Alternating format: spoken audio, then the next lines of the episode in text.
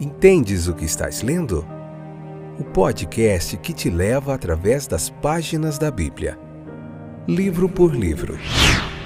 Capítulo por capítulo.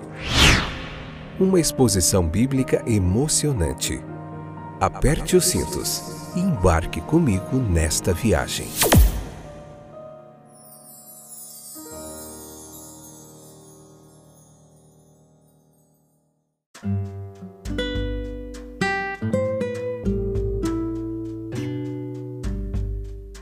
Ouvintes. Obrigado pela sua audiência e pela sua paciência. Nós estamos de volta.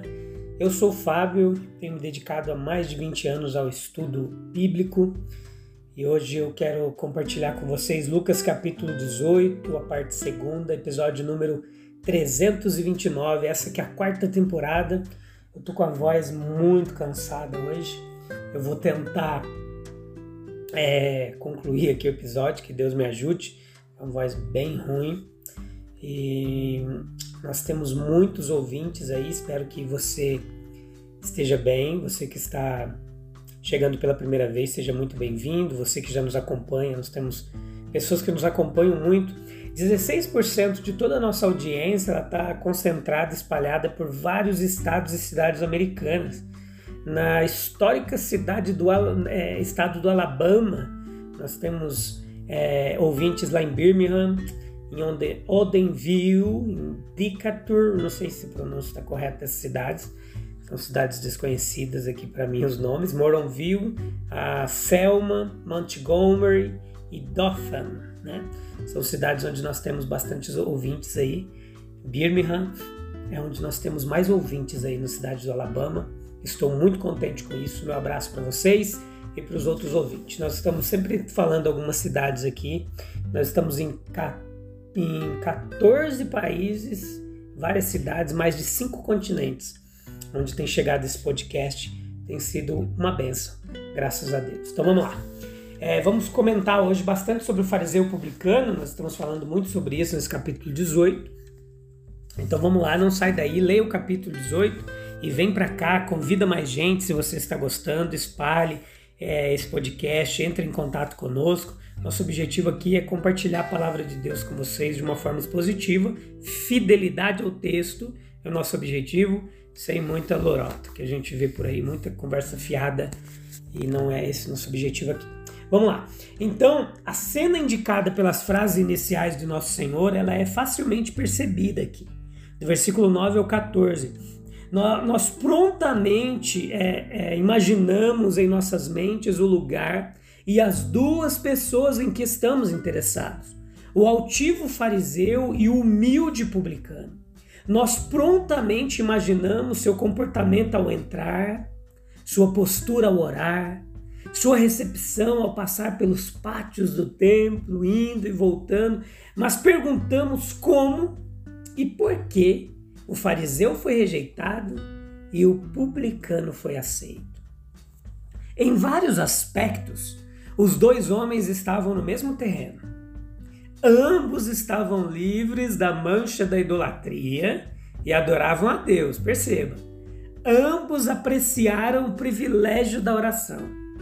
Ambos chegaram ao mesmo prédio e, usando a mesma invocação, cada um expressou o pensamento mais importante que havia em sua mente.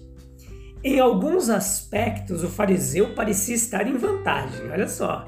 Primeiro, ele tinha o respeito do público, o público bom e temente a Deus, das pessoas respeitáveis de sua época. Segundo, ele viveu a vida mais digna em todas as relações sociais e políticas. Terceiro, ele era o mais religioso dos dois, no sentido de que seu hábito de vida era devoto e caridoso. Enquanto o do publicano era ímpio e avarento. Os termos das suas respectivas orações não são decisivos de sua aceitação aos olhos de Deus. Não. Um, escritor moderno ele representa esses dois homens subindo novamente ao templo mas dessa vez o fariseu adotando a forma de palavras do publicano, na esperança de aceitação, e é novamente rejeitado. enquanto o publicano, dando graças a Deus por sua reconciliação e renovação, é novamente aceito. Por que isso? Por vezes, lágrimas e às vezes agradecimentos, mas só a verdade pode agradar. Como então, meus queridos, nós explicamos o fato de que este homem, ele desceu justificado para sua casa e não fariseu. O fariseu pensava que ele era tudo que Deus desejava que ele fosse e estava miseravelmente errado em toda a sua estimativa. Ele estava contando que Deus se importava principalmente, se não exclusivamente com o exterior na religião, na sua religiosidade. Que seu favor era garantido por cerimônias, por decoros, por pontualidades, por declarações de formas prescritas. Mas ele falhou. Ele falhou em entender que isso era apenas a casca e não a semente, e que a casca do comportamento correto não é nada sem a semente, a essência de um espírito reverente e amoroso. O publicano, por outro lado, ele acreditava que estava muito longe de estar certo com Deus, que ele estava vivendo uma vida culpada e foi condenado por Deus por fazê-lo. E seu pensamento, ele era de certa forma é, verdadeiro. Sim. Agora veja que sob o manto da gratidão, o fariseu fez a si mesmo belos elogios e manteve em alta sua grande meritocracia confirmando assim sua própria mente a ilusão de que ele era um favorito do céu. O outro, movido por um profundo sentimento de indignidade pessoal, ele confessou honestamente o seu pecado e buscou a misericórdia que sabia que precisava. Veja que fantástico. Deus ele odeia os orgulhosos, ele abomina e honra os de corações humildes. Está na sua essência, na sua santidade. Ele não pode aceitar alguém altivo de coração. Pode-se dizer que o Antigo e o Novo Testamento estão cheios dessa verdade. Deus disse e ele repetiu, ele declarou mais clara e enfaticamente que o orgulho é odioso e imperdoável aos seus olhos, mas essa humildade, ela viverá diante dele. E aqui está uma mensagem de advertência solene. Uma mensagem que diz respeito àqueles que são descendentes espirituais daquele fariseu, que estão satisfeitos com a sua condição espiritual, mas não têm o direito de ser, que edificam a esperança do seu coração nas coisas externas, mas nas quais não habita o amor de Deus. Mas aqui também está uma mensagem de encorajamento gracioso que diz respeito àqueles que estão sobrecarregados com o sentimento de culpa e não precisam permanecer assim. O caminho da misericórdia ele está aberto a toda alma arrependida. Jesus Cristo é a propiciação pelos pecados de todo o mundo. E a graça de Deus nele é muito mais do que suficiente para todo o coração culpado. Nele temos o perdão, nele temos paz, esperança, alegria e a vida eterna, segundo suas promessas.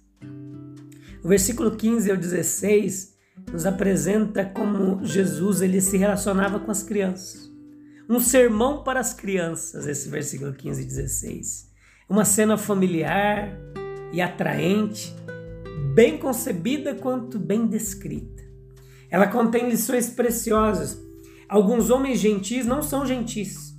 Eles farão muito por você, darão muito a você, correrão sérios riscos ou até mesmo farão sérios sacrifícios em seu nome. Mas eles não são graciosos, geniais, vencedores. Eles não são acessíveis. Você não é atraído por eles, você não está inclinado a se dirigir a eles e fazer amizade com eles. Eles preferem repelir do que convidá-lo. Tal não era Jesus Cristo. Não. Ele não era apenas bondoso de coração, mas bondoso nas maneiras e no porte. As crianças de sua época iam livre e alegremente até ele. Que ele nunca foi visto sorrindo é uma afirmação totalmente não autorizada e podemos ter certeza que ela é totalmente falsa. Ele não pegou aquelas crianças em seus braços com um sorriso no rosto? Ele não sorria frequentemente, constantemente a olhar para a inocência, para a esperança, para a infância? Pense em Jesus Cristo não apenas como bondoso, mas o bondoso. Não apenas o bom, mas o gracioso. Não apenas o sábio, mas o vencedor. Pense nele como aquele a quem, se estivesse conosco agora, como estava com aqueles homens de outrora, você seria atraído por uma atração irresistível e a quem você poderia, sem nenhum esforço, descarregar, abrir o seu coração. E creia que exatamente o que ele era na terra, ele é no céu. Ele os pegou em seus braços. Os braços dos pais são um local de abrigo para a criança. E eles, em todos os momentos de perigo ou angústia, ele recorre eles recorrem natural e ansiosamente para os braços dos pais. É o lugar da força, da defesa, do socorro. Mas a criança, como é também o jovem, precisa mais do que simpatia e ajuda humana. Elas precisam de um refúgio na ternura e no poder divino. Sempre o faz mas mais particularmente quando o cuidado parental é perdido, porque os próprios pais às vezes passaram desta para outra vida. E essa necessidade ela é sentida com muita seriedade quando o cuidado dos pais é deixado para trás, quando a juventude sai do abrigo do lar. Então, qual quão inestimável é o abrigo do poder amoroso do amigo divino. Nesse mundo desconhecido que está além da vida doméstica e familiar, há perigos que não podem ser previstos e que são todos desconhecidos. Cuidai de assegurar o inestimável refúgio do braço divino, pois somente na proteção do líder onisciente e amigo todo-poderoso a segurança será encontrada. Jesus Cristo ainda coloca sua mão sobre nós. Marcos nos diz, em Marcos 10, 16, que ele impôs as mãos sobre eles e os abençoou. De muito mais importância do que a mão humana é que Cristo agora coloque a mão de seu poder e graça divinos no seu coração que Ele haja sobre você por seu Espírito Divino, para que sua mente seja iluminada e que você entenda qual é a coisa boa e sábia a fazer. Que seu coração seja tocado, meu querido, neste momento que você está ouvindo essa palavra, seja manhã, tarde, noite ou madrugada, para que você viva para amar aquele que é mais digno de tudo que é melhor. Seu toque ainda tem o antigo poder de outrora Sim, e mais do que um toque de cura que deu visão ao cego, integridade ao pobre leproso, é aquele poder benigno que abre a mente fechada e purifica o coração profano. Quando ele fez o mundo, enviou o sol em seu curso e deu ao mar os seus limites, ele falou e tudo se fez, ele ordenou e tudo se cumpriu. Ele compele todas as coisas da natureza a cumprir suas ordens, mas ele pede, ele convida a sua confiança, sua adoração e o seu amor. Ele não pode abençoá-lo como faria, a menos que você concorde em recebê-lo como seu próprio Senhor, Salvador e amigo pessoal de todos os momentos. Mas ele lhe garante que isso está aberto para você e não para os outros. Os jovens podem prontamente dar sua atenção, sua docilidade, seu amor, a sua obediência, a menos e menos obstáculos em seu caminho do que no caminho daqueles que viajaram para mais longe. Olha as lições dos versículos 18 ao 27 desse capítulo. Bom mestre, o que devo fazer para herdar a vida eterna? A noção daquele homem era de que poderia reivindicá-lo como um direito se ao menos pudesse cumprir o dever adicional que se sentia capaz de cumprir. Jesus destrói com um único golpe a sua superestimação da natureza humana. A lisonja da natureza humana, ela coincide com a autoestima. O jovem governante acreditava em sua própria bondade e capacidade, elogiou Jesus como bom mestre, porque acreditava na existência de muitos bons homens. Ele mesmo, é claro, incluído entre eles. A natureza humana não é boa. Por isso ele diz ao governante que não existe um mero homem bom, que só Deus é bom. Não há aqui repúdio à bondade como pertencente a si mesmo, mas simplesmente repúdio à bondade como atributo da humanidade desamparada.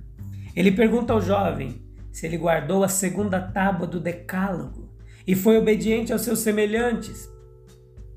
Olhando de fora, a mente autossuficiente imagina que é uma coisa simples guardar a lei. Mas quando por lei substituímos amor, o autoexame não nos assegura tanto. Quanto isso, o jovem governante é forte na crença de que guardou toda a lei. Jesus exige agora, como prova de sua confiança nele, a entrega das suas riquezas aos pobres e o subsequente seguimento dele. Uma exigência de fé o resultado provou que ele ainda não estava pronto para confiar em Jesus inteiramente. Ele confiava mais em seu dinheiro. Daí a sua tristeza ao deixar o Senhor. Homens endinheirados, endinheirados, acho que é isso, acham difícil. Homens ricos confiar mais em alguém do que no dinheiro. É a sua segurança. Homens pobres têm uma chance eles têm tão pouco que não ousam confiar nele. Mas somente em Deus. Mas o rico é tentado a confiar nas riquezas incertas e deixar Deus fora da conta. Mas por essa mesma razão, Deus magnifica sua graça ao salvar alguns homens ricos.